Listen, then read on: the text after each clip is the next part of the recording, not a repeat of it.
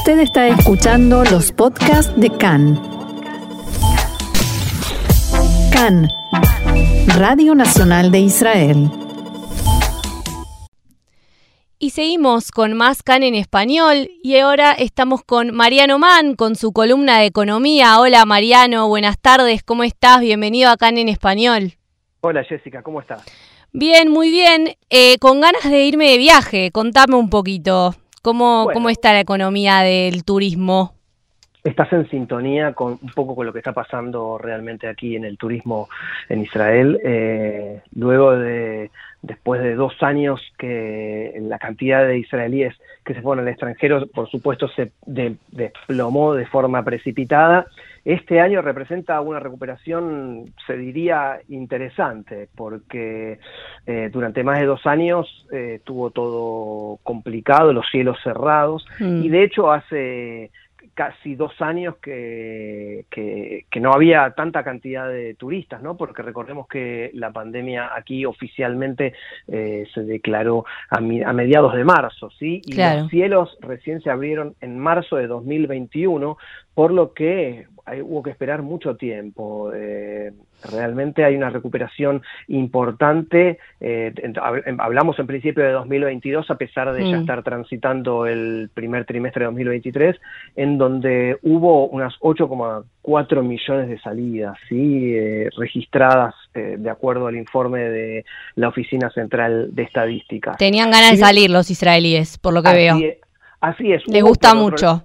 Hubo, por, sí, hubo por otro lado mucho turismo interno, microturismo en, en, Israel durante los años de pandemia, dentro de lo poco que se podía hacer con las restricciones, pero bueno, eh, a Israel hace una cantidad de años, podemos decir hace unos 15 años, se despertó en lo que tiene que ver con viajes al exterior y, bueno, las cifras son, son realmente interesantes. Eh, si bien todavía se queda corta eh, el alza respecto al último año anterior a la pandemia 2019, que fue un año récord. Si querés te cuento un poco cómo fueron las salidas, cómo se dividieron. A ver, dale.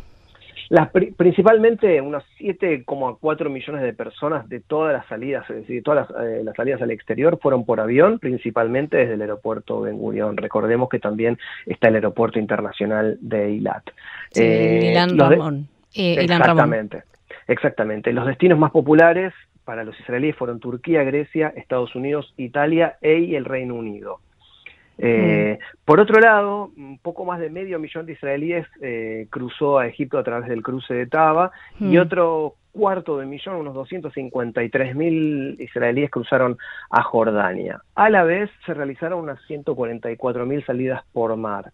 Es decir, que todo empezó lentamente a, moverse y la recuperación del turismo, eh, si bien en Israel está rezagada con respecto al promedio mundial, eh, los números son, son bastante favorables. De hecho, el otro lado de, la economía turística tiene que ver justamente con los turistas que ingresaron a, Israel durante 2022. Eh, bueno, podemos en principio tirar unos números horrorosos de pandemia que en 2021 hubo apenas 400.000 llegadas registradas. Muy poco. Y, en 2020, cuando el año empezaba eh, todavía siguiendo la, la cadencia, el ritmo de 2019, que fue un año récord, eh, todo se frenó en marzo, como dijimos antes, y se llegó a apenas 831 mil visitas registradas. Eh, el año pasado, en 2022, este número subió de manera impresionante a 2,67 millones de turistas que ingresaron al país eh, y bueno, todavía este año se espera todavía una recuperación aún mayor y quiero hacer énfasis en este 2019 que fue el año récord en el cual casi 5 millones de personas visitaron el país. ¿no? Eh, claro. Es un, número al que el Ministerio de Turismo espera eh, replicar.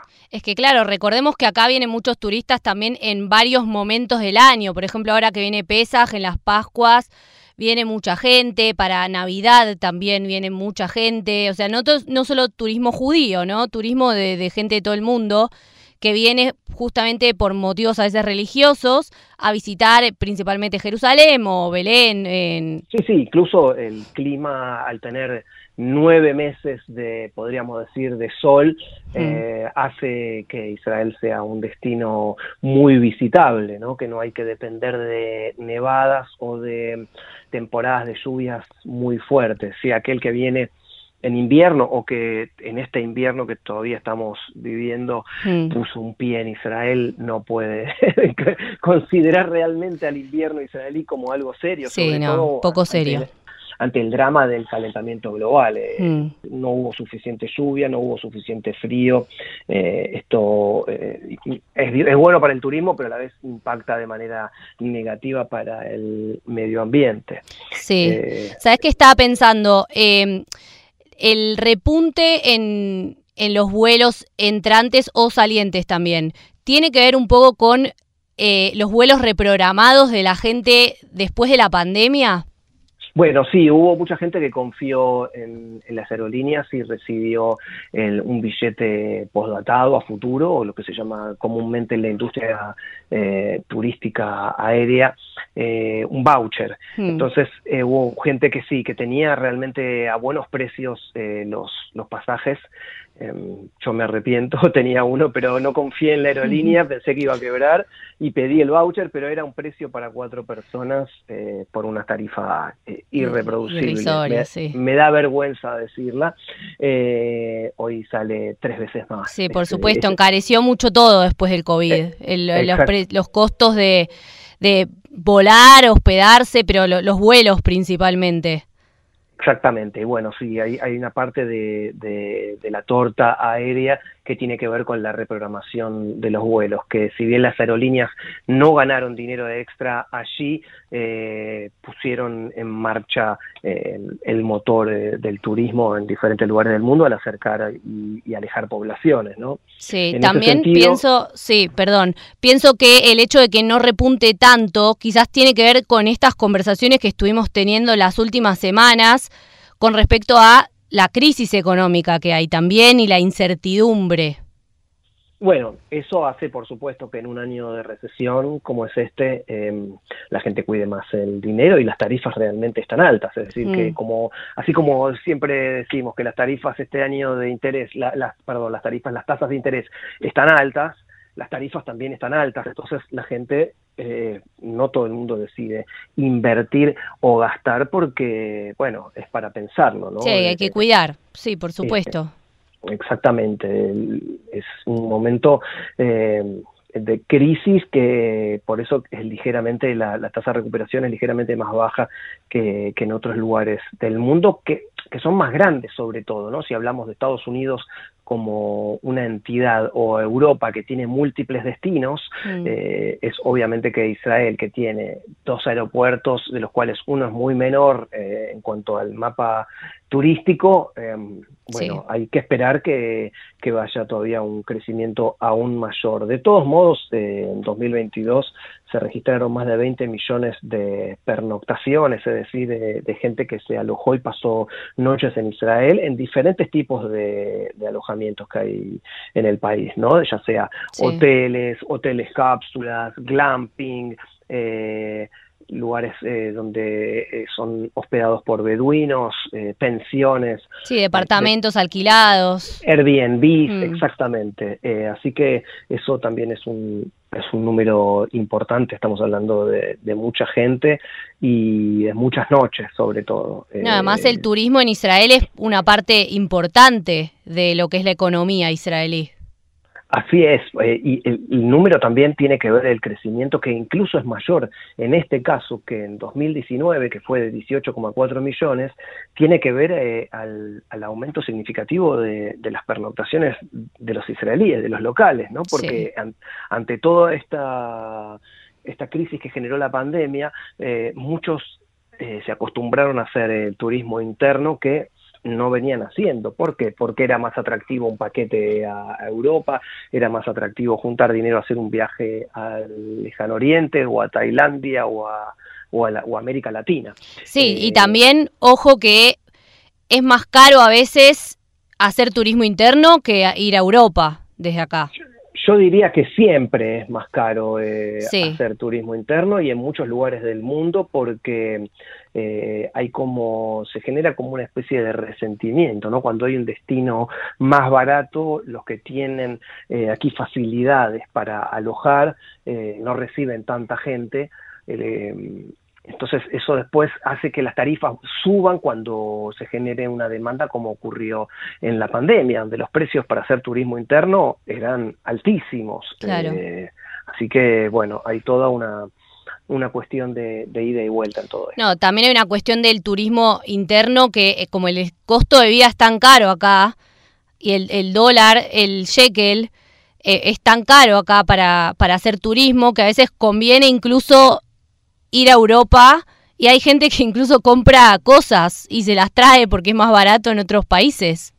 Sí, eso tiene que ver también con que Israel es un país que no tiene producción eh, e industrialización en mm. todo tipo de sectores. Mm, eh, sí, seguro. Pero los viajes sí, sí, por supuesto, porque, bueno, nada, es, hay mayoristas y, como digo, Europa, eh, una una empresa aérea que te puede llevar a Barcelona, pero hace una escala en Grecia, ya está tocando dos destinos, por lo que ahí eh, ya el, movimiento es mucho mayor que aquel que viene directamente a, Israel desde Europa, ¿no? Que, que se toma un avión y viene directamente aquí. ¿Por qué? Porque aquella persona que, por ejemplo, tiene ocho horas en, en Atenas o en Frankfurt puede bajar y también consumir lo que le da a, a, a ese continente una ventaja muy superior, ¿no? Tengamos en cuenta que aquí no decíamos recién que eh, una cantidad de turistas, eh, menos de un millón de turistas salieron eh, por tierra. Mm. Bueno, no hay solo dos destinos a los que salir y no todo el mundo decide hacerlo, ¿no? Uno es Egipto